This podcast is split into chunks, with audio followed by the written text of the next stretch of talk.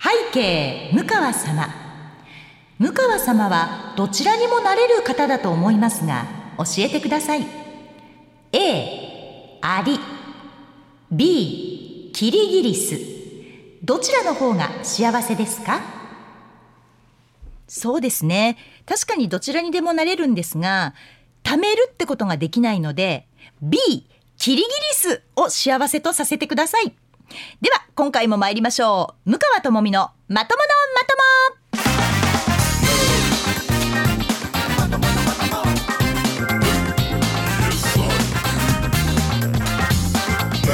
2022年11月12日土曜日夜9時から配信しています MBS ラジオポッドキャスト番組「向川智美のまとものまとも」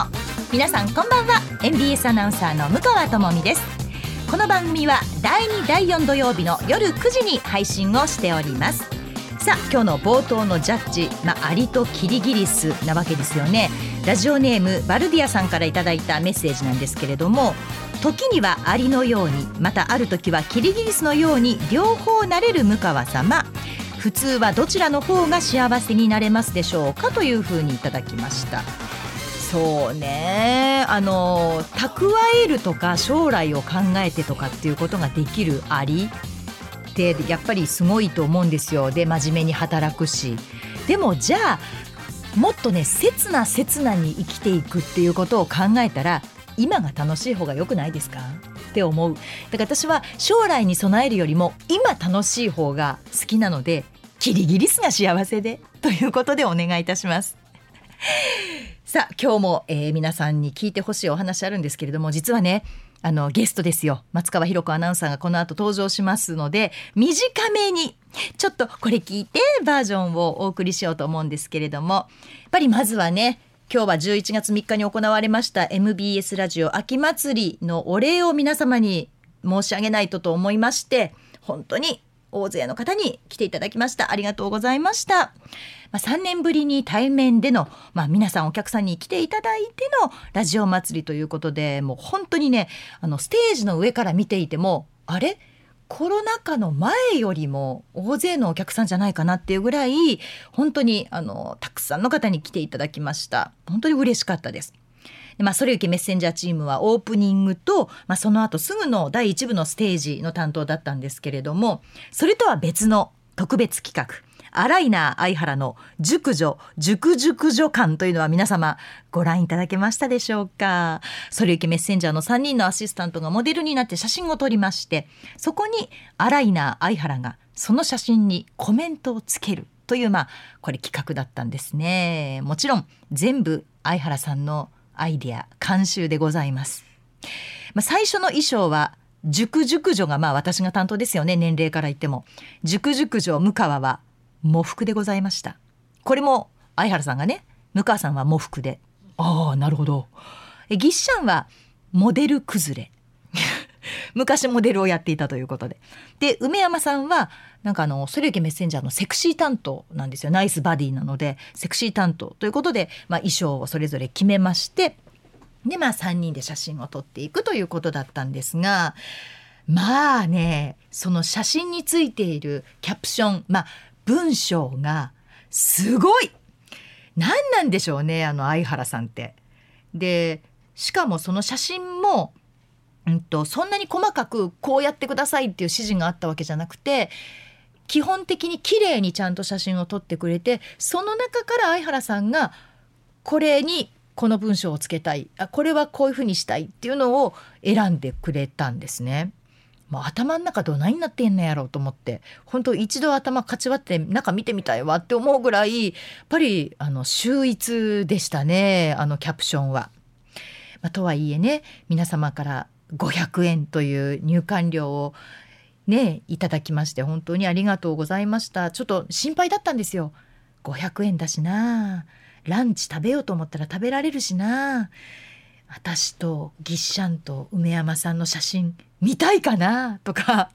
心配していたんですけれども、まあ、本当にあの行列ができましてで皆様にお渡しするはずだったステッカーもね途中でなくなってしまうほどの、まあ、人気ぶりだということで本当にあの大勢の皆さんに見ていただいて嬉しかったですありがとうございましたやっぱりねあのリモートとか配信とかが進んで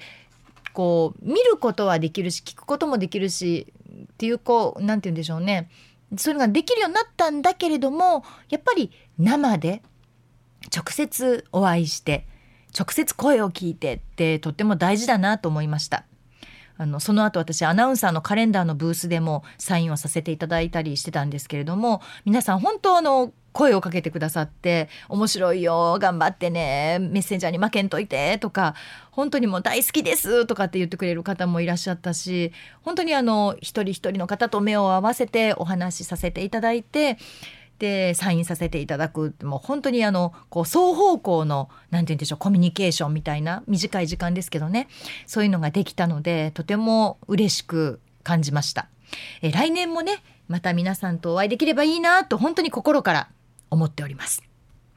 さあ今日のともみのちょっと聞いてはこの辺りでおしまいということで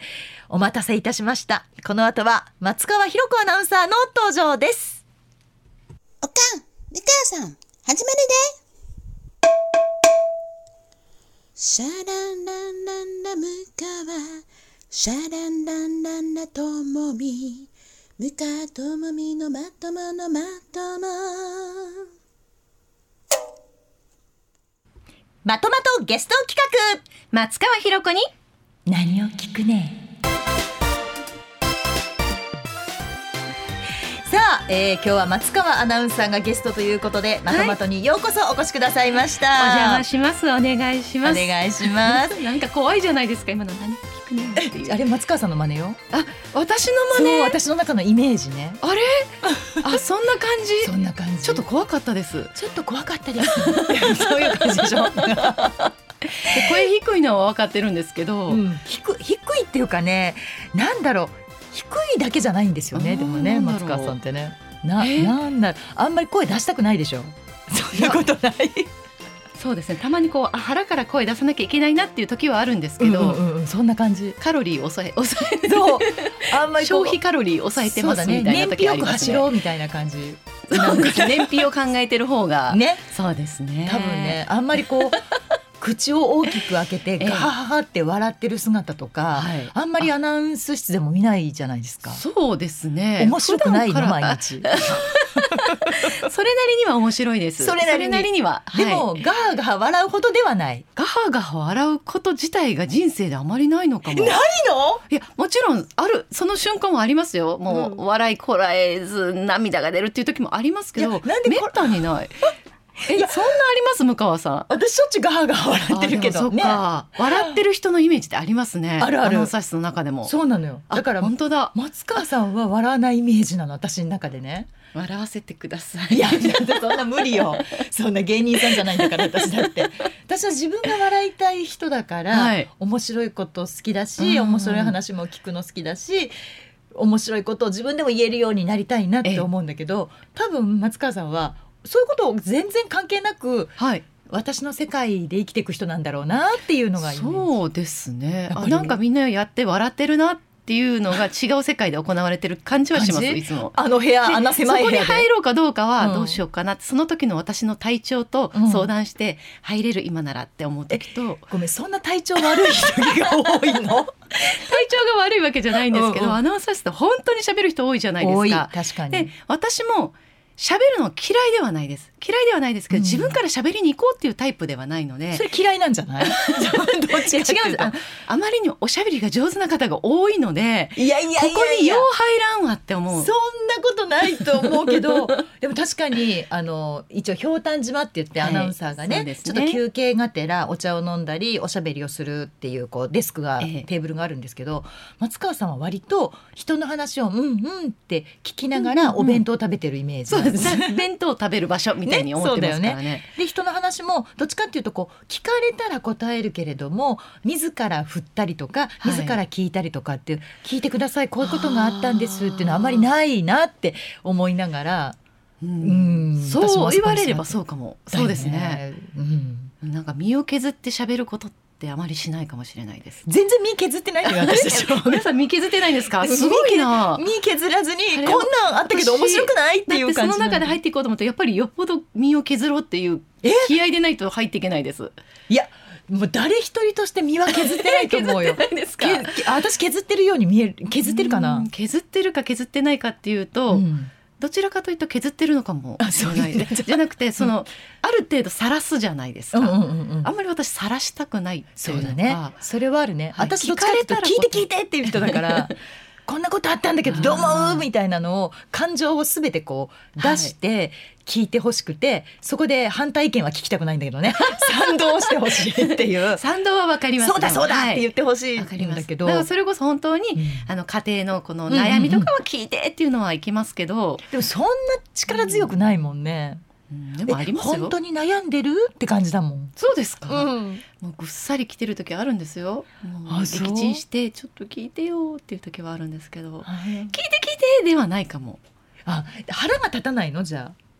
いや腹は立ってますそれこそ子供に対して ももう怒り浸透で会社来る時ありますのあも全うすごい然そんな風に見えないけど。もうなんだったら毛穴開いた状態で来てはあはあって肩で息しながら会社来る時ありますからね本当湯気出てる感じ湯で気出てる時はありますもんなんかいつもスーッとなんか音もなく「えあお岩さんですか?」ぐらいの 勢いでスーッとね「おはようございます」はおはようございますっていう感じで来るからあ常にこう心は一定のねいやこそういうわけうでさもざな波いですなんだなと思っ出てし。出す出さないようにしてるかもしれません、そうなんだね私なんか朝はいつでもスキップしながら来られるもん「うん、なんあおかはよう」みたいな感じでそうですね。あの、うん皆さんが歩いてこられる足音で大体皆わさかんるわもかりんますからねね。そうそうそう大吉君と私ってそどっちかっていうとそうでしょそうです。そう大なのよ吉くんも結構早足で早いしカンカンカンカンって行きますもんね。ハイヒール履いてんのってぐらいの勢いでカンカンカンカンって歩いてくるからあ、そうです大吉ねだってエレベーター降りた瞬間からわかるもんねあそこからわかり大吉ます。くんはわかる結構距離ありますよ。距。離ある私はい耳すごくいいねあら、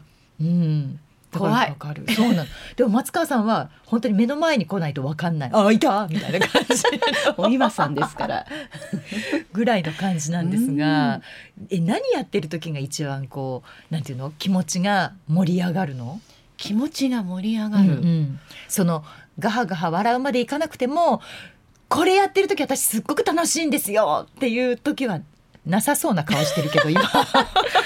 なくとも、うんすいません。会社にいる時はないかも。もう今のでも 私え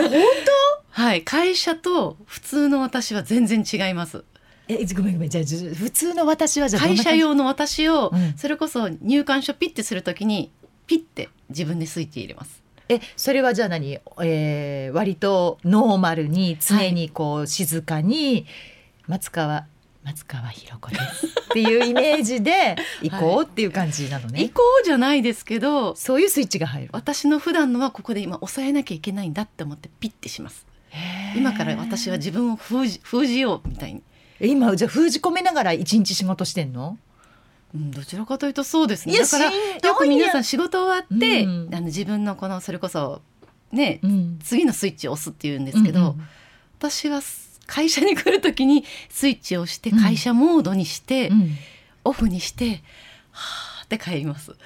へええじゃあそれはオンエアしてる時も、うんアナウンサー室にいる時にもそのスイッチは変わらないのね一回入館しする時そうにですね押して入る館の時点で違いますああだかなのでらお昼ご飯食べに行ったらちょっと戻ってくるかもしれないですあお昼ご飯外に出て、たりとか、うんコンビニに買いに行ったら、うんうんうんあ自分あ元の自分に戻れたってなりますこの建物が嫌いなんかいやそんなこと言ってないもしか ですしたら言ってないけど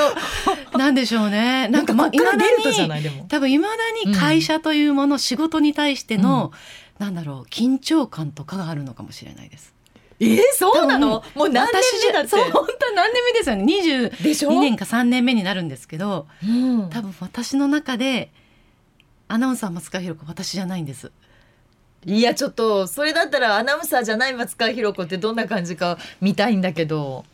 聞きたいんだけどどどどどんな感じ本当ですよね、うんでもまあまあ、言われたらその私がダンスが好きとか、うんうんうんうんそういうのがどちらかというと私の普通の自分なのうで、んもう家で曲かけながら頭振りながら踊ってるとかそういう方が本当の自分です。怖いそれは怖いそれは封じ込めた方がいいわここで頭振られてもあびっそくうりですする かそうですね。なんかそのノリを会社に持ってきちゃいけないなって思っていけなくないよ自分んで全然いけなくない半分ぐらいは持ってきた方がいいんじゃな すい ちょっと痛い人になりますよでも。全然大丈夫、はい私がいる から痛いだったらでも私そそれこそ本当に最近ハマってる韓国ドラマの話はうんうんうんちょっとこうグッとテンションが上がることなので、うん向川さん見つけた瞬間「は次何のドラマ見たらいいですか?」っていう、だよね、はい、あのも文字が頭に浮かんでよかっ向た川さんが行ける時ないかなってあよ思かっいながら。たそうそこは結構ね二人で盛り上がるんですよやっぱりねそうですだからね。ローン君とね夏に、あのファンミ初めて行った時にも二人ともファンミーティングは初めてだったから、ええもうどんな段取りなのかもよくわからないままそうそうです。わかんないけど、わかんないなりにこううちはそうそうそう推し推し活をしてねね。えで、わざわざ埼玉までねそうですよ。行ってさ私はすごい楽しかったんだけど、はい。あのやっぱり私といるとそんなに楽しめなか私ったもねんそなれとこないそあの周りにうん向川さんとワンミーティング行くんだって言ったらうんうん「大丈夫?」って言われて。ね誰によそれどういう意味よ いやあの変な意味じゃなくて先輩と行くってやっぱりちょあっなるほとどハードル高くないですかあーそうかななんかそれこそうん同年代のあの西村麻子アナウンサー上田悦子アナウンサーぐらいはプライベートでもあったり、それこそ川田君とかもうんうん男の子の同年代もプライベートで家族で会うっていうのもあったんですけど、先輩と会先輩がそうとか後輩と会うって、うん意外とないのでまあ確かにね、はいしかも近所じゃなく、うん埼玉そう ねそうね埼玉だもんはいね、確かにねでみんなに心配されたの あのあの何喋んのとか言われるのでいや喋るったってそれ喋ることいっぱいあるしいっぱいある韓国ドラマの話うんうんうんいっぱいあるし聞きたいこともいっぱいあるしっていうそんな話をにし向て川さんは話しかけにくいのかなそれ聞いて私が反省するわなんか そんなことないですあのやっぱり先輩と、うんそのそれこそ出張の時とかって私が新人の時ぐらいは、うん先輩と本当に一緒に乗るとかもあったんあでっすよ。たねであの時結構緊張したんですよ。確かにでも私も嫌だったもんですのででも今回に関しては、うんその新幹線こそ一緒には乗らなかったうんんですけれども、その東京あれどこでしたっけ品川で待ち合わせしたの、うんそう品川から品川で待ち合わせ埼玉までの距離とかそうそうそうそもう全然普通に、ね喋りながら行ったしキャッキャキャッキャ言いなだがら行よったのでねで特に会場でも結構グッズ買ったりとか、はいはいね始まる前にもう泣きそうだとか言いながらなんかちょっとアルコールを入れたた気もするんですそうそうそうそう二人でなぜかカクテル飲んでね、はいちょっともう飲んじゃいましょうかって そうアルコール入らないとやってられないとか言いなが らねわけわかんないはいで結構盛り上がったもんねそうですその後帰りもね新大久保でもはい、ねご飯も食べたし焼肉も食べてそうそうそうでグッズも買ってとかって、一通り楽しみましたからねだよね、でもその時でも私の中では、えっといつもの会社のそうね倍までいかないぐらいなんだよね1点あ向川さんがうん違う松川さんが、ね、私のテンションでそうそうそすねうテンションがねたうん楽しくない、大丈夫って私はちょっとすごい心配でもねちょっとこう、一つ言うとうん、うん新大久保にこう合流した時に、うんうん私娘を連れてったので、うんうんうん娘に粗相がないかっていうのだけを心配してました。そんなん全はい、一応先輩だからねちゃんとご挨拶しようねとかいやいやいやいやそういうのはもう言い聞かせて言い聞かせてそうなのね、はいちゃんとしなさいよあなたって言ってそんなもうあのねあのお嬢さんはちっちゃい時から知ってるしでうちの子供もねもそうで知すねってくれてるからうちも子供もうちはどうしようもない子供もいるから邪魔したりもあったので全ね然もうそんなの気にする必要 ないだから私ちょっとえ大丈夫かな楽しくないかなとかめちゃくちゃ楽しかったんですけどあじゃあよかった、はいちょっと次何行きますって思ってますもんああよかった、はだったらちょっと安心しましたなんかあまりにもその会社での松川さんのテンションが本当あの低いっていうわけじゃないんだけどなんて言うんだろうあんまり喜怒哀楽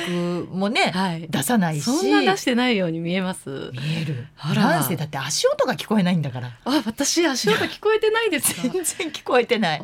本当にスーっていう感じなんかなんか乗ってるっていうな んかローラーがついてるローラのーなんか乗ってるっていうぐらい静かだからなんかちょっと不安だったんですよ大丈夫かなと思って あ心配だのったそれなりに楽しく会社も来てますし、うん番組も出させていただいてますし、本楽しく帰ってます当。本当はい、でもなんか全部それも息抜きながら喋ってる感じす るねた楽しく喋ってますしっていうなんかそれがひ 息抜いてるけど大丈夫なるほどね。そうそうそうそうそういうことか。そういうことでも全然今から急にねうん表変してもびっくりするから、はい。そのままでいいと思うんですけどそうですね。ね結構でも皆さんこう張って張って喋ってるとうん消費カロリーすごくないですかああそそうかはいなな。んかみんなすごいなと思ってアナウンサーってすごいなっていまだに思って見てますもん。 もう二十何年もやってるのはい、20に。何年ね。面白いね。だからままあそれいけメッセンジャーでもね、はいあの一時期やあっれてどまれしくらたい？ね。一年やった？一年はやりました。一年やった一年半ぐらいまでは行ったのかな。ね。はい。だっフたんですけどェードアウトしましたけど。そうフェイ、はい本当フェイドアウトだったけ ど、そうなのよ。えどうでした正直？えっと正直です正か。直だ。よ。もうこれあの大丈夫ポッドキャストだ から。で来てって言うんでしょ。もちろんそう。 もちろん聞いてくださいって言うけ あの私はあのそれこそ相原さんも黒田さんうもんすごいキャラクターが強いのうんで。どう入っていけばいいのかなっていう不安はありましたけれども、まあいいのか悪いのかそのボソボソ喋るとかそういういじり方をしていただいているので、いじられるって私はありがたいと思っているので、うんうんうんあの問題なくやってましたよ。 そうだ ただそのねそれこそ一緒にあのやってた女性が向川さんだったので、うん本当にすごいわーっと喋っていく方々だったのので、で、そこと一緒の感じはできないなっていうのまはあまあね、は同いじのが揃うよりもね、うん違うこうパターンがあった方がいいとは思うんだけれども多分松川さんが生きてきた中で本当にこう違うジャンルで生きてる人たちじゃない私でもそうだもんだ ってもうこんな見たことないわって私は私はだから言っちゃうのね。うんうんうん私が生きてきた中ではいませんあなたみたいな人はみたいはにい言っちゃうけど、い、ないでしょいなかったでしょ私うんそもそもだ会社入るまで男性と喋ることがほとんどなかったんです、そうかずっと女子校だっ女たんだ子校が小中高大まで行ってたのであー父兄できた彼氏ぐらいしか喋ったことがなかったのでそっか一般の男の人と喋るっていうのが会社に入って初めてほほぼ初めてのことだった中で20年ぐらいしてそれよりメッセンジャーついてうんまた新しい人種の男性と喋ることになったなと、ねえはいしかも黒田さんかいみたいなところああるもんねそりゃね、はいどこれどういう人ってやっぱり思ったどういう人というのかあのどう反応したら彼らは喋ってくださるのかなといやすごい気を使わせてる気がしたんですよ最初。あ気使ってたと思う、あのはい気を使うっていうかあのメッセンジャーのお二人も松川さんをどうしたらいいのかが多分わかる、すごい探ってるイメージはあったのそうそうそうでそうどうしたら松川さんがまあ美味しくなるかいい感じになるかっていう意味で探ってくれてたんだと思うんだけれども、こうわた私みたいにずうずうしくいかないタイプだから松川さんは松川さんで様子を見る でメッセンジャーの二人はメッセンジャーの二人でおお互い見る。はい歩み寄る少しず つ、うん、だけど歩み 寄り きれないみたいなフェードアウ トそうそうそうっていう感そうじですねだから苦痛じゃなかったのかなってあ靴ではなかったですなかったでしかも月に1回だけの担当だった ので 毎週だったら耐えられなかったけどねそう毎週はそやれだまよねでだから他の人の、うんうんそれこそ向川さんのとであったり聞いてうん聞いて、予習して予習して私はどういこうかっていう、そうなのはい、そんな風だったんだしんどかったでしょじゃあしんどいというよりなんか新しいジャンルの仕事が来たって思いました。確かに、はい。あだから面白かったんです。うん楽しかったですし。でもなんかほら、えっと、割とここからは私言えませんとか言いませんみたいなのがうん松川さんとかははっきりしてるタイプじゃないですかそうですねね。だからそこが多分しんどいだろうなってうんでそこにこうずけずけ踏み込んでくる人たちだから、でそこをうまくかわせたらあの楽しくなるそうですなねって思いながら私も聞いてたかのわすっていうのが難しかったですね。そうそうだ確から嘘嘘でもええねんって言ったらこれあの聞いてる人にあれなんです けどだってその時平気でね々ね家賃いくらとか言う人たちだからそんなのまともになんか答えられないから、はいはだいからもうその辺はもう家賃ですかもうそれで月に180万ぐらいかなとかって言うといたらええねんって いうねでもそういうのは松川さん真剣に「家賃ですか?」えーっとそれはちょっと答えられないんですけれども、えー私の年収がとかでなってしまいそうだからちょっと心配ではあったんですよね。うんだからそこのこうなんて言うんだろう硬さをもうちょっとこう柔らかく柔らかくしたら、楽しもっと楽しめたのかなかってにそうかもしれないですね。でもそれがこうなんていうの人の性格というか、松川博子なんだもんね。うん、ってことですよね。なきんかっと多ね分なんか自分の中でも新しいジャンル、新しうんい 方たちに出会ったことで、なんか自分も新しい自分が見つかるのかなとは思いながらやってはいたんですけれども、見つからんかったやろ、うん見つからない、 まあうんなんかいろんないろんなところをこうす出したみたいな感じでどれを出せばよかったんだろう結局っていうのが残ったまま。真 面目真面目やねもうええねんそんなもう出せませんでしたあれわかりませんでしたあのまあ二つには出せませんでしたそうもうそれでいいのよはいわかりませんでしたうんそうそうそしたらまた新しい松川博子が出てくるかもしれないよ、ピロコちゃんがピロコですそうね。そうそう、はいだって私の中では松川さんって家で焼き魚を焼かないタイプっていでうね、あうのん去年のエーナーのそうそう年末ですね。あ年末のねはい、年末の時あにのアシスタント大集合みたいな時になったんですけど、焼かないでしょサンマとかね、その時もね確かに焼かないって言ったんです、うん焼かないっていうのはいろいろ理由があるんです、 うんそもそも私魚が苦手おおなるほどはいうん、プラス、えー焼くと夫に文句を言われるえ匂いが家につくもうまあまあそうね、うんで結果焼かない頑張って煮るえじゃあ焼きサンマの焼いたんははい食べないの、旬の時期食べますよ食べますけすど、旬の中で1回か2回出たらいいかなと思って好きなんですサンマは好きですでも家では焼かない、すすなんか何回か焼いてるんですうよ、ん焼いたら臭いって言われて夫にダメ出しされてしまったのでうん、ええじゃあどうしたらいいって言ったらもう焼いたものを買ってくるのか、もしくはお店に行って出さ食んとべるいてってそうなの、はいじゃあご主人はあんまり多好分きじゃない家族全員員が魚があまり好きじゃないっていうのがあるんだと思います。はそうなんいだ、、なのでえじゃあ焼肉は家でするの焼肉もしません臭いから焼くこと自体をこうなんか文句言われます匂いが出るから そんなでもだほぼから焼くやたんかまにキ料ム理チ鍋とかするじゃないですうんうんか、たら美味しく食べてるくせに、うん言われます臭い匂ないがやっぱりって言われて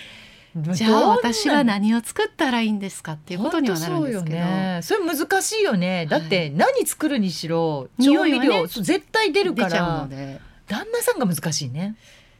そうかもしれませんね。ねうん、いろいろもん文句というのかうん注文をつけてくるので、はあそれに応えた結果焼き魚をしなくなったというなもるのほでどす。ねでそのまあ松川さんの旦那さんですごいもう男前でねすごいシュッとしてすごいこう見てもナイスカップルなんですよ二人でね並んでそんなる風とに見えてますか。見えてる見えてるあでもそう二で人すかとも二人で会話するのかなって時々心配になる時あるけどしません。会話はメールのみで本連絡事項の当み喋で。らないのまずほねぼ会わないです家でもほとんど。あーまあ旦那さんあま忙あしいいのるか時な間はあるんですよ、うんでもどっちかが寝てる時間だったりするのあでいるけど、うん姿は見ないーでもまあじゃあ子供えー、と松川さんが「ええな」の時には朝早いじゃないですか、で絶対あ朝ごはんの支度とかしてもらわなきゃいけない、ええはいそれはこうメールとか LINE でそうですメールか LINE に残しとかなきゃいけないんですけど、それをこうたまにこう忘れてて、 「うんバーッと走り書きでメモを残していくうんうんうんとうん LINE になかったっていうのメモはあったやろとは言わないのメモ置いといてんったうんら、LINE でさっき言っといてくれないとそれを見て僕は寝てるからそれの対応の時間は作ってない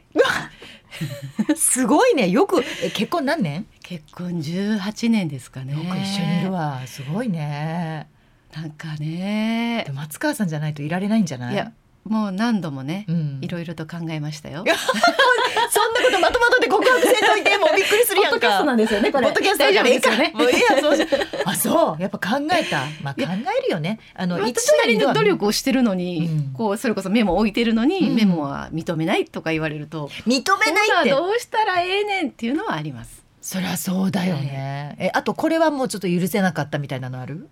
許せない旦那さんのこれ、許せない私はこれやってんのに、なんでみたいでな。もそれこそごめんなさいね、もうこれ悪口ではないですポッ。ドキャストだから大丈夫よ。悪口ではないですうんいいよ、いいよ、いいよ。 あの、私がそれこそ韓国にはまりだした時に、なんか口も韓国料理が食べたくなった時期があったんですう。ん。で家でもサムギョプサル焼あーいたやりるよね焼きましたねこれ焼焼くきました焼いたりあのー何えー、とスンドゥブ作あーっスたンりいドゥブろねいろうんそういう韓国のお料理を作ってる時期があったんですけど、それでも一通りやってうん自分の中では満足したのに、夫の中ではそれがすごくこう植え付けられてたんでしょうね。ほう別に韓国料理続きじゃなかったはずなんですけど、うんたまたま日曜日かなんか仕事が入ってて、うんお昼料理にビビンバを作ってうん行ったんですようん作って置いてったんですよ、うんそしたら「また韓国料理?」って言わ れてまたって言わ「れた。また」っていや別に昨日も一昨日うもん先ほどとも作った覚えがないない、うん先週のもしかしたら土曜日は作ったかもしれないもう一週間以上前で一週間ね以。上はいなんだったら8うたってん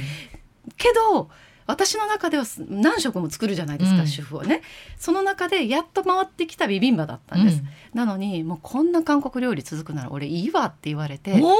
ほなもう食べんでいいよろしいって言ってうんうんうん私はもう捨て台詞を吐いていったんですけれども、そしたら綺麗に流しに捨てられてう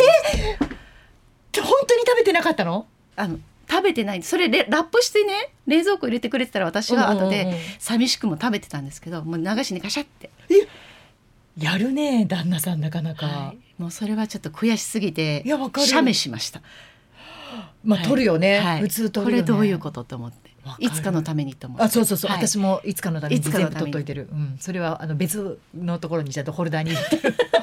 そうなんです別のフォルダーみにん入なれそたりねれやるよねでやりもますねね別フォルダわかるわ ありますかでも向川さんあるよ私もあーるある何に対してそんな腹立つことありますえーっとねなうんそう言われるとなんやろ私ねすぐ忘れるのよそりゃだって忙しいからしょうがなくないでいすや忙かしいからというか一息つくと冷静になって考えてあそこまででもないなって思ってしまうからかな、だからあんまりこう怒りがずっと続かないからだから写メを取るんだけどその時ふってあ沸点がパッとなった時に取っとこうって取るんだけど後々見た時にいるこの写 真ってちょっとちょっと思います私もすごい無残なビビンバを見た目もき綺麗じゃないので、うんうんうんうんこれ置いとくのもなーうんでまたやっぱなるよりね怒りもまたもうね見湧きる上がとってねくるまたので、ねそうね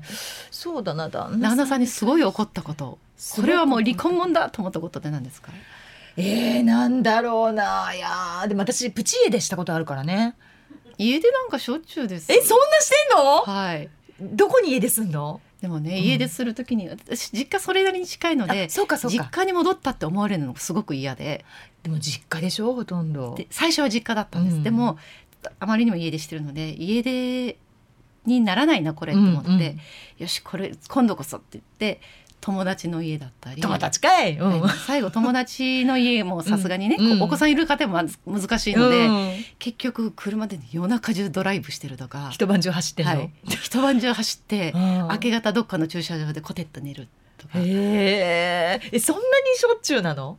え月に何回とかあるあ月に何回ではないです。平均平均しなていないない。そ3んなヶない月に1回ぐらいですか三ね。ヶ月に一回、はいそれでも多いよね三ヶ月に一回ないですか。家でするって私はこの間だから結婚して二十何年98年に結婚したからは24年ぐらいうんうんうん経ちますけど、初めて家出をして初めて初めてどうしたんですか。でどこ行ったんでそすかこ。のホテルを自分で予約してでもう「もういいわ!」って言って食べてた箸をパンと投げて、はいでタタタタって2階に上がってで次の日の仕事用の着替えをバーッと入れて入れて化粧品とか入れて、はいでそのままガッガッガッって階段を降りてきてでもう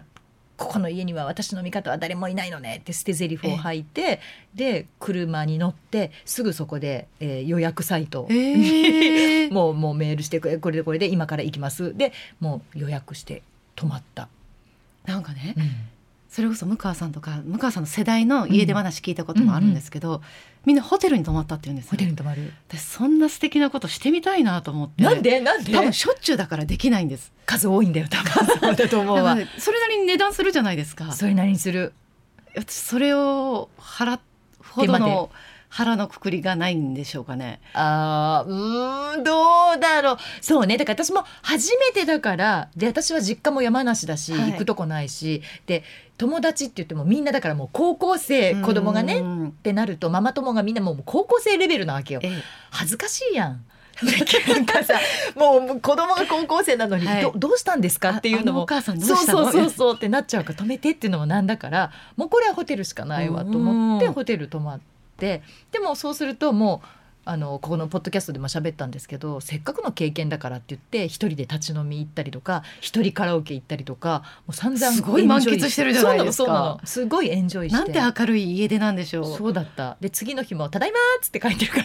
らもう何事もなかったかのように。そうそうそうそう一通りリフレッシュもでリきフてレッシュだって普通に会社来てオンエアしてるからね私その日そうか普通の。顔してキャキャキャキャとか笑ってでもその勢いでもう家帰って普通に晩ご飯作ってるから、うん、えその後は誰かごめんねとかそういうのはあったんですかごめんねがないねってそれを可愛く言うんでそすねうそうそうごめんねって誰も言わないんだねこの家の人はっては言いますけどでもまあうち男3人なんでうんまあその辺はうんまあまあまあいいかなってちょっとは折れるというか諦めるそっていうことをですねちょっと覚えました。うへえんでも一回しかないんですね一回しかないでそんなしょっちゅう家出してると思わなかったから、まあ、はい時々ねその静かにご飯食べてる時にちょいちょい家出っていう単語が出てくるからあどっか行ってるなとは思ってはいたんだけど、 はい、どっか行ってるわけでもぐるぐる回ってるわけです。はい。そうなんだねでも3ヶ月に1回は結構多い方じゃないアナウンサー私の多分沸点が高いのかもしれないですね。今考えたら。うん、沸点が低いんだあ、ね低い低い低いんだ。そうそう低いからすぐ低いからそうそうそう そうねそうですね。カッとくるんだかよかねってきて、で多分そこにいたら喧嘩になるっていうのが分かってるので、とりあえず出ようってなっちゃうんです。ああだからねうちの旦那さんがそうなんだよね勝ってきて一緒にいると喧嘩になるから出てくんだけどこっちにしてみたら解決したい私はね、はい解決までたどり着きたいんだよねあーその喧嘩したままが嫌なのわかります、うんそうだからうちの夫がそういうタイプなんうんででだしかょらそれで結局同じ話をぐるぐるぐるぐるされるので、うんうんうんうんだからだからぐるぐるしないでじゃあこうならないためにどうする解決策はどうする今回のことはどっちが悪い、まあ、まずあなたが悪いそれは認めようねと、はいじゃあ次どうするってなった時にじゃあ次のステップこうならないようにこうしようっていうのを建設的に話をして丸くちゃんと収めないともう寝られないわってなるのね喧嘩したまま部屋出てくっても放棄してるのと一緒じゃない、って思うからうちは旦那さんんは出てくタイプなのねで私はそれをずっと我慢してたんだけど、はいついにこの間一回だからもう出てくわっつって出てったっていうのを初めて出ていく側になってどう でした私はだから逆にエンジョイしちゃったからまたしますね そこうれはなのよ、はい、だからもうこれでいつでも行けるな家でってちょっと思っちゃったんだけ どそこが違うのかなかもしれませんね気持ち悪くない喧嘩したまま ですごい気持ち悪いずーっと解決しないものがいっぱいあるんですでしょはい、ずっとで積み残すじゃん、でも若い時はこれを永遠と話し合ったんです、うん、明け方まで、うん3時4時まで話し合って、すごい寝不足で会社に行くってことが続いたので、これは仕事にも悪影響確かにで、お互いにもも悪影響だから、私はやっぱり思ったら言いたいことを全部言うので、で向こうも向こうでつ理詰めしてくるので、うんなんかこうずーっと平行線だなと思ってじゃあここはもうこれ以上悪くならないように出ようてか場所から場所を変えようってなります。へえでも次に顔を合わせる時はでも引きずるでしょ、なのででも最長でも1週間ぐらい帰ってない時があるのでうん、1週間経ったら忘れるさいすやがで1に。週間の時は私ももうつこう出てる方が辛いんですよあれ。持ってきてる服もわずかですし、はい、え一週間え松川が帰ってないの、私が帰ってないんです。すごいねで子供のこともすごく気になりますしそりゃそうだよで子供とやっぱり連絡するんですようちんうゃんんうんと「大丈夫?」とうんうんうか「ん水筒持ってってる?」とうんうんうかん「宿題やった?」っていうのは全部やり取りしてるんですけどあの家に帰って寝るっていうのが私は嫌だったので、はい、一週間はすごいわ1週間が今までの中で最高でお子さん二人いてねすごい疲れました。いやわかるあのもうメンタルが神経が疲れるでしょ、はいねしかも転々としてるので友達ん家行ってで行ってるのでうん落ち着かないね落ち着かないです気使うしね帰って1週間だったらやっぱり子も子供のことも任せてたので、うん困っただろうと思っうんうんて、1週間私いなくてどうだったうんうんっどうもなかったていうの終了なかなかやわそれ旦那さんなかなかだわだから一言でもなんか大変だったそうだね謝らなくてもいいです大変だったとか、うんうんうんなんかお前なんかいろいろ嫌なことあってんな、うんみたいなことを言ってくれたらまだままだなんかいい一ね歩進めるんですけど、そうだねどうもなかったでもそれはそれで旦那さんも意地張ってるところあるよねきっとねでしょうね、うん、きっとそうだと思う意地でも言うもんかって思ってると思ううちなんかすぐあの言うからねご飯作ってやっぱりママのご飯が一番やねってすごいかわいいわざとらしく言うからもうまあもうえそれわ旦那さんですかそう旦那さんがねあプンプンそういっうそういう可愛らしさが欲しいですね可愛いそれ可愛いじゃないですかどこがよ悪いなってきっと思ってるんでしょうし、まあまあね悪くないと思っててもそうやって言ったら向川さんがすごい喜んでまたいつものママに戻ってくれるって思って、そうあえてセリフのよううにでも言うんでしそょうそうそうやっぱりママが一番やな他の息子二人シーンってしてるのに一人で大きい声で、えそれ向川さん「そう?」って聞くんですよ。うん、三人で黙ってる私も黙々とご飯を食べて黙ったまま黙々と「ああそうですか」って感じで食べてでもそれでもこう私の機嫌が治ってないなって思うと「あ片付けやっとくからあのママお風呂先入ってきたら」って愛いじゃないですそういう時だけ「お先にお風呂いただきます」言ってお風呂入る。なんかそれでほぐれてく感じするのそうそうそう。で、そういうのいいがですね続くと、あまあまあまあまあ、こうやって生きていくんだなって。で、お風呂でまたね、鼻歌歌いながら、私も頭振りながら、こうね、 踊りほら、な振がるらじ。ゃないですか。そうなのそうな のやってるかほ向こらうさんもやるでしょ。そうするとこう出た時にあれなんで怒ってたっけぐらいの感じにはなるかな、そうですねうんでも根っこのところは覚えてるからね、はい、やっぱりもちろん女って怖いよねはい、何年経っても覚えてまいやす。そうだと思う、い、やで意外だわでも松川さんってそうなんだねえ執念深い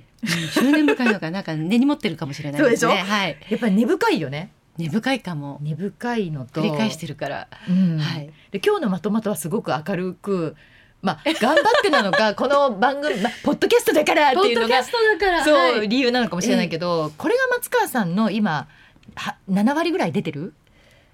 六割ぐらいかなまだ6割なの まだ6割なのねそうかあといやいやいや2割もうちょっと頑張ろうじゃんなあ7割です7割7割ぐらいらいまでいってる、はい、はいぐらいの感じ本当はね皆さんもっともっとこう、まあ、ご存知だと思いますけれども静かな感じ で「あれ松川いる松川いるここにいます」ぐらいの感じなんですよ。ぐらいが松川さんなんですけど今日はすごくねそうですね喋ってくれて、まあ、これが本来の松川さんに近い感じだいぶ近いだいぶ近はいい感じ。そうですねってことですね、はいでもまだまだね多分ご自分のことが分かってないんじゃないかなというふうに思いま して。ええ心理テストなるものを用意いたしました。でこれで本当の私の心理がそう暴かれるんですね真相心理が暴かれると思われます。ではこれで恒例なんですよ毎回あの来た人にねあのやってもらってるんですけおどー結構当たるの。なので今日も怖っ私あの松川さんの前に自分でやったんですけど当たるのよ当たってました、うん、出ちゃうけどいい松川ピロコが。もうここで出すしかないでしょうないよね、はい、そうだよね、はい、いいと思う私も10まではいかなくても、9まで行きましょうか行く、はい行っちゃう行っちゃいますポッドキャストじですからゃあやってみようと思ってそれが理由やからね、よしやってみよう、じゃあではまずいきますムーヤンのちょっと簡単心理テストのコーナーまず1問ストレスが溜まった時あなたが行うストレス発散法は何ですか次の4つから選んでください1美味しいものを食べる2大きな声を出す3番泣きわめく4番ふて寝をするさあこの4つから美味しいものを食べるか大きな声を出すか泣くのかふて寝をするのかさあこの中から一つストレスの発散法松川さんどうでしょストレスの内容にもよりますけど、う、うん、ここ最近は美味しいものを食べるで発散できてます美味しいものをただ食べるあまりにも溜まったりとか、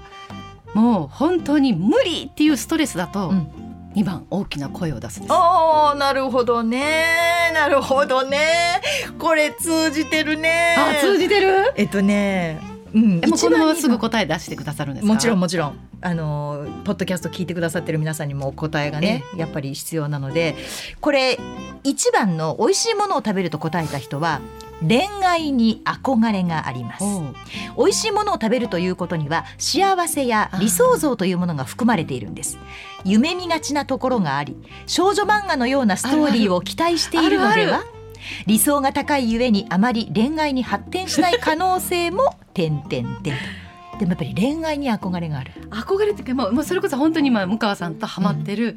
ロウン君に会いたいとか、ロウン君と喋りたいっていう,、こう恋愛モードにはなってるので、なるよねそれかもしれないあれ韓国ドラマってさ私ももう主人公なのよ、見てる時 がいや本当に私も自分で厚かましいなと思うんですけど、うんこの人どうやったら付き合えるんだろうと思っちゃいます思うよね、はい、そうなのよだからそれが楽しいわけよ、はい、で何回もまあ皆さんには言ってるんですけど私が髪の毛を伸ばし始めた理 由はその韓国ドラマに出てる女優さんになりたくて伸ばし始めたのでもわかりますで私が髪の毛切ったのもうん韓国の K-POP アアイドルになりたくて切ってるんですねもん、そはういそういうもんなんですよ女子ってね、はいそれがもう40代だろうが50代だろう50代だがろそういうもんなのよそうです。でそういう意味ではじゃあこの松川さんの1番を選んだのは合ってますね、はい。で私ねこれ2番だったんです、だからたま松にこ川さんれがだった本当にたまった時っていうのと一緒なんですが、これ2番の「大きな声を出す」を選んだ人これもね似てるんだけど恋に落ちやすいと言います大声を出してストレスを発散する方法は衝動的な性格を表していますおうエネルギーが有り余っていてストレスをたためやすいんです がそのエネルギーが恋愛に向くことで情熱的な恋に簡単に落ちてしまいます落ちちゃうんです落ちな落ちたことありますか？あるある。あのね本当ね恋愛ってするものじゃなくて落ちるものだっていうのは名言だと思ういつ落ちたんですか？いやいつはちょっとなかなかポッドキャストでも言いにくいんだけど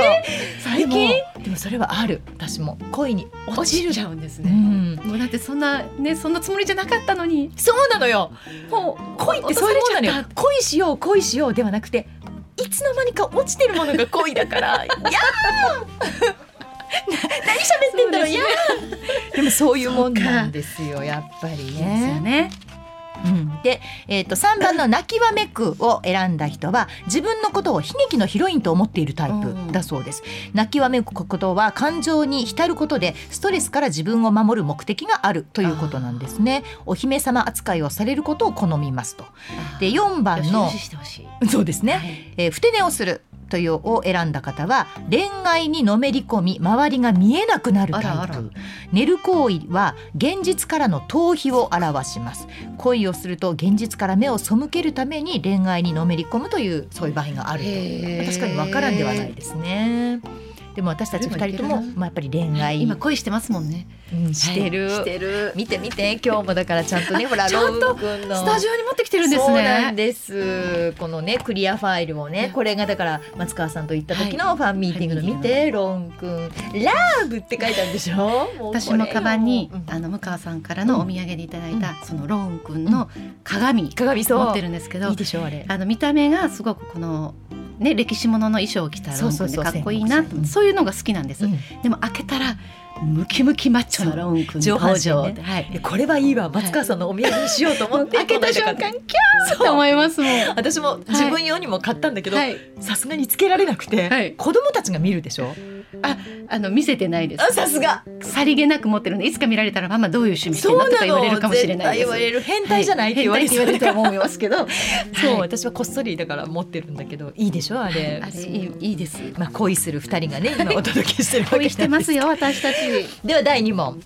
えー心理テストでございますあなたは恋人まあかっこ好きな人の体の一部がなくなる夢を見ましたちょっと怖いですけど恋人の体の一部がなくなる夢を見ましたどうしようそれは以下のどこの部分でしたか4つの中から選んでください1番手2番心臓3番足4番目まあ夢ですからね夢の中でえー大好きな人なのに、はい体の一部がなくなるという夢を見たさあそれはどこがなくなる夢だったのか心臓なくなったら死ぬってことですもんね。まあそうね、えー、じゃうあ、ん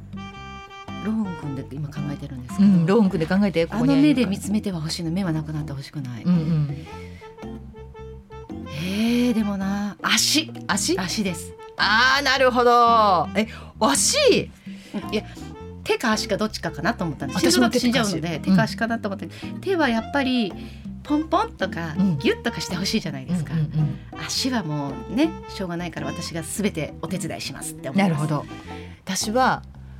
えっと手を選んだんですねでその理由がポンポンってしてほしいけれども手だったら私が彼の手になろうと思ったのね私と同じじゃないですか違う私も彼の足になろう違う違う で足は2人でいろんなところに行きたいなって思って足は残しておいたんだけどそっかで手だったら私が何でもやってあげるって思ったのでそこが手と足をちょっと今そ違のう違いかもしれない違うね私は私が連れてってあげるなるほど全部私いないといけないよねっていううんじゃあ松川さんが選んだ足からでございます、足を選んだ人相手を物理的に独占したいと考えています、そうですか物理的にとは常に物理的に手が届く距離にいてほしいつまりそばにいてほしいということですそのためには相手の自由がなくなることも厭わないという人も多いため 注意が必要です。なんせそばにいてほしいっていうこそうとでなすんだねこね。こにいてほしい、うんうん私がいないとあなた動けないよねみたいに、あーすぐ横にいてでほもしそうかもい。本当？結構独占欲強いってことよね。なんだかから子供に対してもきっとそうなのかもしれないですあやっぱり結局私が先に本供ね手を出してしまってる反省すべき点なんですけど、マママいいないとできないなってなっちゃってるのは、かもしれないですね。で私の手を選んだ人は相手を肉体的に独占したいと考えています。肉体的ですかそのため他人が相手に触れることすら許さない傾向にあります。 わかる。絶対触ってほしくない。ダメですかいや、いやそれなこんかもそううんちょっとはい、はい先どうぞのこう肩にふってなるのもダメですかまそれぐらいならいいけど、でもこう例えばみんなで飲みに行って、やだーとかって言って女の子ってすぐスキンシップするでしょああり。叩くなよって要するに触れるなよって思うタイプそ。れは旦那さんにも思いますかえー二十数年前は思ったんでしょうね。きっと今は全然もうどこ叩いても大丈夫ですよって感じだけど、それはありますね。だから二人とも結構やきもち焼きかもしれないですね。か、うん本当ですね三つ目いきます。はいあなたは友達と肝試しに行くことになりましたどこに行くか話し合っているところなんですがこの中だと一番行きたくないのはどこでしょうか行きたくないところたくない1番墓地2番廃墟3番幽霊が出ると噂のトンネル4番がうっそうとした森さあどれも怖いですね友人たちと肝試しでございます行きたくないのはどこでしょう墓地廃墟幽霊が出ると噂のトンネルもう一つがうっそうとした森もうさあ松川さんが行きたくないのは、ええいや私はうん、理由があるわけではないんですが三番です、 3番う幽霊が出ると噂のトンネルだ出出るって噂なんでしょ出るっていう噂見てる人がいるってきことでしょうん一回行ったことがあるんですようん箱根の方で、うん見たの、本当に怖くてうんあのでも出なかったでしょでもねなんかねうんあのちょっとした傷とかがもう手形に見えたりとかあなんかもう妄想にっ入ってっちゃうんですよ、うんうんうんもう自分の脳がそう変えていくんだよはいそうなねっ。ていくので、うんまあ三でもお番そらくいるって思われるから余計に行きたくない幽霊が出ると言われるトンネルなるほど、えーちなみに私は2番の廃墟を選びました、はえー3番の幽霊が出ると噂のトンネルを選んだ人は将来が不安であり先が見えていないと不安な人でトンネす。ルの出口が見えないってことですねそうねその先があわかるででも将来は今あるそのはい手形のように見えるものに恐れおののいてる全然手形じゃないのに、っはいていうことなんじゃないそうですねうんでもなんか今し45ですけど、うんここから本当どうなるんだろうっていうのはもう不思不思議でしょうがないですまだ45でしょえだってそれなのに思うねこまま子の供が育ってん夫と二人になるとどうなるんだろうとかも思いませんか、嫌だったら別れたらいいやんいやーでもここから別れるっていうなんかもうなんない気力はないのでえどうしてえこんもなうのないとかまだそんな私全然あるよ全然あるよっていうのも問題だけ どいや全然もう第二の人生とか、第二の人生は思うんですけど、いやーまだまだ長いなーっていうなんか出口が全く見えないですす、そうかじゃあはい当たってるね、ある意味ねそうですねえー私は2番の廃墟を選ばれ選びましたで2番を選んだ人は自分が忘れられてしまうことや衰退することを恐れていますだからこのままなんか勢いよく「ゴー!」って言ってずっと行きたいっていう、ちょっと痛い人じゃあださっきね。のあの家族との、私のこと味方いないのねっていうのもそうねそういうことですねそうかもしれないねなんかやっぱ認めてほしいし私がここにいた証みたいなのが欲しい人なのかもしれないですね。これ1番の墓地を選んだ人はあまり恐れがないタイプうん楽しく過ごせばいいと思って生活している人なんですってえー意外ですねみんなみんほならが行くところだから、ねで墓地っていう段階でもう亡くなって、はい亡くなった仲間もいるからみたいな感じかなそうかで4番のうっそうとした森は孤独を恐れている常に誰かがいないと不安になってしまうというのがうっそうとした森の答えだそうでございますななんとなくこうかすって当たってると思いませんなんかね当たってる気がしま当たっすてるでしもね私最初にこんな恋愛が来ると思ってなかったのであーなるほど、いや大人で今それこそ今私は恋はしてますけうど、んその韓国ドラマ知る前だったら恋とかそういうのはもう遠のいてたので確かに、はい全然関係ない生活をしてたじゃない、はでなんかそういうことなんかしちゃいけないみたいな、もう旦那さんが全てだし、そうです子ね供たちが全てだし、はいで私は私で仕事があるしっていう中で、ふっと出てきた韓国ドラマ私こんなにも心を奪われるものかと、人生が潤い出しましたもんでしょ、はい、私よく言うんだけどジュンジュンしてるでしょ本当にね私も我ながら女性ホルモン出てるんじゃないかなと思いもまうす。絶対出てると思う、はい、絶対もう100%綺麗になってるよねもう妄想です本当にだってなんかちょっ妄想となん何の出会いがあるわけでもないですけうど、ん別に韓国に行くわけじゃないですけど、うんあもしかしてロン君に途中でどっかで会うかもしれないとかふっとテレビ局に遊びに来るかもしれないという妄想で来てますから ね。私も常に思ってるもん放送局だから来ないわけないぐらいに思ってるからなんか接点はあるかもしれないでしと思ょってやっぱそれ大事だと思う、それがこう4050代を美しくするの ます。よ潤してるんです。そうなんです、じゃああと一個これね、はいもうこれはねぜひとも知りたいんですけれども、えーあなたは有名な探偵ですはい、また新たな難事件の解決の依頼がありましたどうやって解決しますか1番関係者から怪しい人物をピックアップして徹底的に調べる2番いつも通り勘に頼る3番事件現場で聞き込みをする4番別人物になりすまし事件関係者に、えー潜入捜査をする四番4番、はいあこれ私と一緒なんか面白くないですかこれ。面白いかはらいなのか、そうか 私これが一番あの解決に近いと思ったから私は選んだんですけど、おーうん、4番でいいですかはい。はい、4番を選んだ人別人物になりすまし事件関係者に潜入捜査するこれは危ない人予備軍です 変身願望が強く、はい別の自分になりたいという希望があるはずアブノーマル度が高いと言えますと これ私と松川さん答え一緒でした、はい即答でしたし私。そうこれどうですか当たってますアブノーマルドまあでも自分自分じゃない自分にはなりたいってずっと思ってるかもしれないですえどういう人になりたいのどういう人かもわかんないんですわかんないんですけど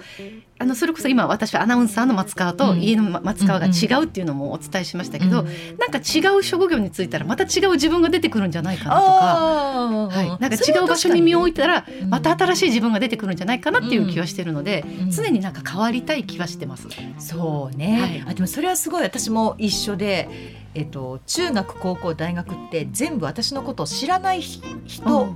ばっかりのところに行こうと思ってたのね、で全部リセットしたかったの知知ってる人だから松川さんはずっと一緒でしょ、えー一小緒でした学校から大学までね、ずっと女子ばっかりで同じ仲間だったけど私は知ってる人がいるのが嫌だったのね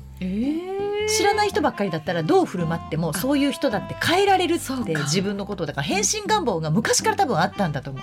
だから中学はまあ仕方ない公立に行ったから知ってる人がいたけれども、もう高校と大学は本当に知り合いのいないところに行ったんですよそれでやっぱり変わった変変わわりました変わった変わったで就職も知り合いが一人もいない大阪に来たしだから多分本当だ子供の頃の私と今の私を比べたら全然違うと思う、でもねもう大阪に来てだいぶ長いじゃないですか、うんそこから新しい自分をとは思わないですかあのねこれがねこの出来事この出来事って何かあの節目節目で変わっていってるちょっとずつ変わってる変わっっていってる、あらうん、それ私10年日記をもうね2冊あー以上つけてるかねやら、ってるって言ってましたもんねそうそう考え方があこんな風に考えてたんだって読み直したりするとびっくりするぐらい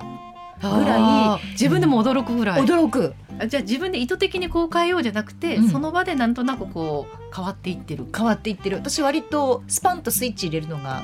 あの早い人なので、こうするって決めたら多分それをポンって入れられる人間なんだと思うんだよねで過去を捨てるっていうおおバサッて切られるんですね私割と捨ててく人生やね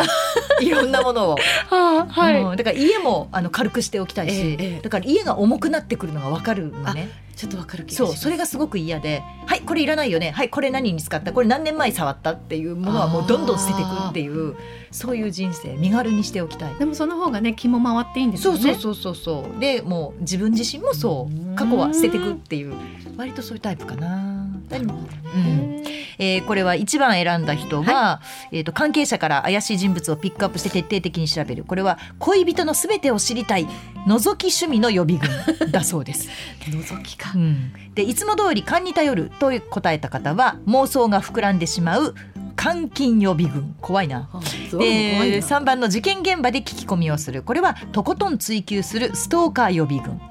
そしてあどれがいいかって言われたら私たちは危ない人予備軍ですから危なくね。 ていいです。ね、いい ですよね。いいですいや、まあまあいいと思います。ここれれでで、るってま言われあ、るし、私たちはアブノーマル度が高いということに、はい結論にたどり着きました。これ意外とね、ええあの当たるし、あ、そんな面もあるんだなって、ええちょっと発見があったりして面白くない。そうでしたね。そうなんですよ。最後一致しましたね。はい、良かったです。さあということで、えー、松川博子に何を聞くねんということでお送りしてまいりましたけれども、はいどうでしょう。ラジオをお聞きの皆さんもこのうんポッドキャストを聞いてくださった皆さんも、あ想像してた松川さんと違うって思ってもらえたら多分松川さんそうですね。のまた新たななんかこう新しい松川がねそ出せるんでしょうけど、出てくるどうなんだろう。うどうどうでした、私ちはょね鈴木くん鈴木さんには新しい私はありました？知らないあ知一らない面ばっかりだった知らなすぎたんでですよね。きっと鈴木さん私のことをいやでもみんな鈴木くんぐらいだと思うよ、本当ですか？う、ん、松川さんに関してそっか。うん、私もだって知らないこと結構あったし、はい。い意外なこともあったし、そうでしたか。うん、私こだかうそっか。らなんか、えっと、だから感情を表に出さないだけでちゃんと感情はあるんだなっていうことは安心していただけま した。感情はあるんです。感情はある,、はい感情ある結し構激しい感情なんだなっていうのも分かった、はい、あります。でしょだから振って低いんですよね。そうそうそうそうだから振っては低いです結し構。私よりずっと低いとすぐ思行う動出ちゃいますし、ねえ ただ会社に行く時だけピッてした瞬間シュッてすごいだって1週間普通家でできないもんって思ったら自分で自分を褒めたくなりましたそうだあね、はいそれぐらいだから頑張ってるんだよっていう、まあ世の中のお母さんみんな頑張ってるけど、の時ははい、そんな中でもねそうあるよねまそあうです夫婦みんなそれぞれいろんなこう形があるのあでるとど思れいまがす正解でもないしどの旦那さんが特に悪いわけではないけど、まあ奥さん側には奥さん側の言い分もあるんでねそうなんですそこね言い分を今までは言えてなかったけど、うんある意味家出という形で主張もしました確しかに。主張した自分のことをこう褒めてあげたいと言いましたけど、うんうん認めていこうと思ってそうだね、はいこれでいいんだっていうそうこんな一面私もあはる間んだ違えてないそうそうそうそうそうそれ大 事そうしよなんうですそしていつまでも恋をしていきましょう、はい恋してますよかった、はい楽しいわ毎日がずっとあの松川さんとは、まあ、ファンミもそうですけれどそも、うですね韓国ドラマのただね話と向川さんはローン君って言っときながら、いろんな人が次々出てきてまたままたかっこいい人見つけちゃったでさっきもほら出てたじゃんこの真相心理でそうなのよ私すぐ恋愛に落ちるタイプだか私らはあかっこいいなと思いますけどでもそこを私はローン君のこと好きって一回言ったからっうんてただその前に実は私ヒョンビンっていう人が好いきだっやたそのうでだよヒョンビン大好きだったじゃ私ねヒョん、ンビンとローンあでも年代が違うのでそれはそれぞれ持っとこうかなと思ってます、何年で分けんの、はい年で分けるすごいわね40代30代20代ってねあー私ほとんど今ね20代なのよいいなと思うとばっかそうなので昔のをドラマを見直してまた好きになるみたいなわかりますその気持ち今もうチョン・ヘイン君にドハマり してて、まあ、チョン・ヘイン君また一周しましたねそう一周したらはいまたチョン・ヘイン君に戻って、ええああやっぱりもうファンクラブ入ろうかなってまた思ってるとこなんだけどもファンクラブ何個目ですか入ったら3人目もうどうしようと私思っもね入ってますてねそうだよね、今四つ入ってますでもそれが私たちのこう生きる原動力に今なってますんで、はいもう本当にねこれからも仕事のためにそうなんです恋愛をしてますだよねはいあの恋愛っつってもあのいけない恋愛じゃないんでそうですよ、ね、そこはねオープンな恋愛ででももしもロン君と本当になんかあはっいたら、私も本気で何かあったら、うん、これは黙っとこうねえでも向川さんにはどうしようかないや私には言って向川さんでも他の人好きって言ってる時に、んあ実は私ロローンン君君とといや許さないそんなのちょっとこれただの妄想だけど聞いてる人何聞かされてんのって思ってる わいやでもそれぐらいねあのそう私そでうも喋ってるんですよ盛ねり上がってるので、はいもうまたね、はいえーぜひ違うファンミも行きましょうぜひ韓国ドラマも見ましょう、はい実は藤林さんと藤林家に行って、で、えー夜中韓国ドラマをお菓子食べながら見ようっていう会を今企画してるのでそうなのだからあそじゃあれそこに私も参加する、はいあやろうやろうジャミスル持っていきまうんすそうしようそうしようそんなことを考えている私たちでございます、ということでお送りしてまいりました松川ひろ子に何を聞くねんという今日は、えーゲストコーナーお送りいたしました松川さん今日はありがとうございどまうしもありがたとうございましたこんにちは、ムカです。ムカともみのまたものまたも、これを聞かなきゃ知れないよ。お願いお願い、みんな聞いてよ聞いてちょうだいお願いね。ムカともみのまたものまたも